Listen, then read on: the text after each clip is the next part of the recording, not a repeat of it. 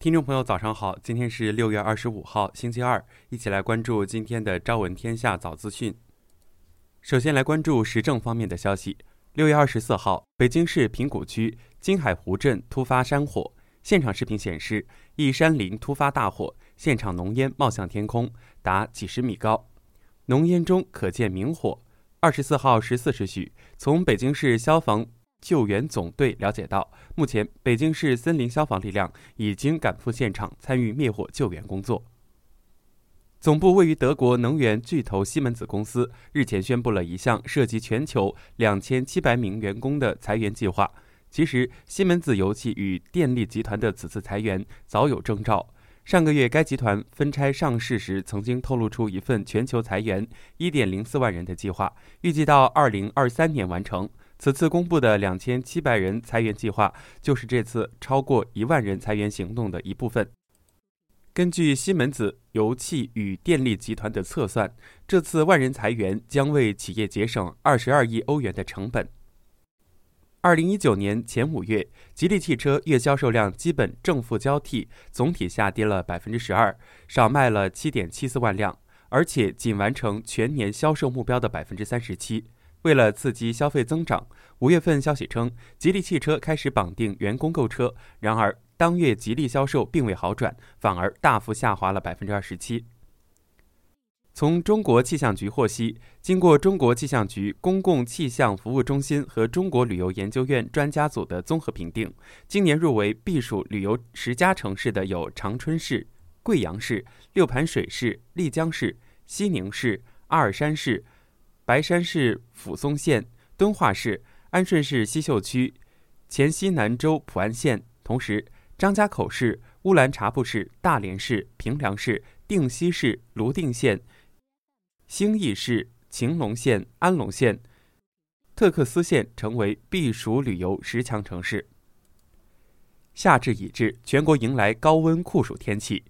高温津贴成为关注焦点。记者梳理二十八个省份的高温津贴制度，发现上海、安徽、江西等九个省份已上调高温津贴，其中江苏、浙江、上海三地的高温津贴达到全国最高标准，为三百元每月。六月二十三号，招远公安发布通报：六月二十二号晚，招远市布山镇上流村发生一起故意杀人案。经查，犯罪嫌疑人姚某广。因感情纠葛，窜至蒋某某家中，持刀将蒋某某丈夫等四名亲属杀害，三名亲属刺伤后畏罪自杀。目前伤者均无生命危险，案件正在进一步的侦办当中。据山东省纪委监委消息，山东省高级人民法院原副厅级审判员刘元成涉嫌严重违纪违法，主动投案，目前正接受省纪委监委纪律审查和监察调查。据湖北省纪委监委消息，黄石市委原常委、原秘书长、湖北理工学院原党委书记邓新华涉嫌严重违纪和职务违法，目前正接受纪律审查和监察调查。今年五月，美国零售巨头亚马逊宣布将其电商平台退出中国市场，然而却打算在另一领域发力。六月二十三号，据媒体报道。在近日举行的 AWS 技术峰会上，亚马逊旗下云计算业务子公司 AWS 宣布对中国公司的部分云服务实力进行价格调降，降幅最高可达百分之四十九。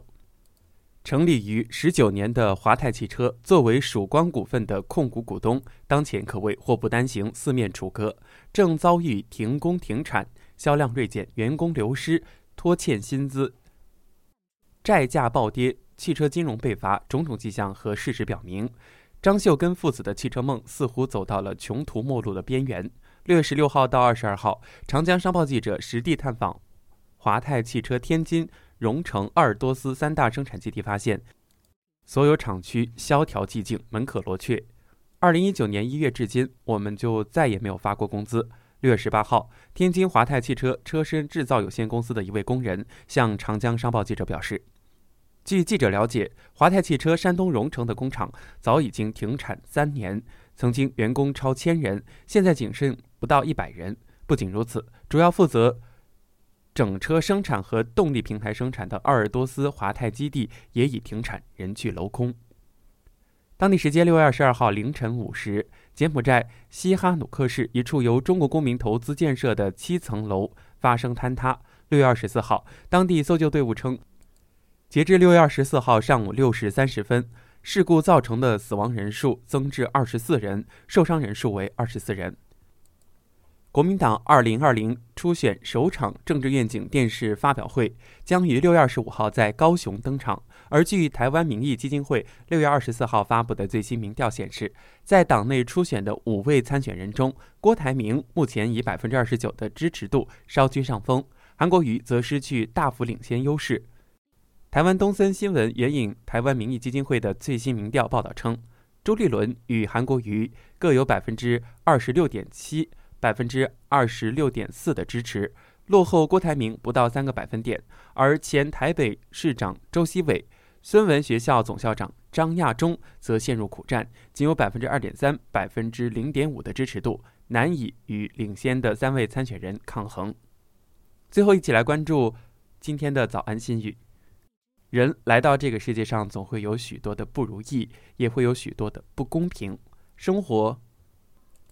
生活容不容易，关键看你怎么活。每个人有每个人的需求，每个人有每个人的梦想，最终都是想要让心灵得到满足，少点攀比，少点较劲儿，不为尘俗所迷，不为物欲所困，认认真真做事，踏踏实实做人。明天再见。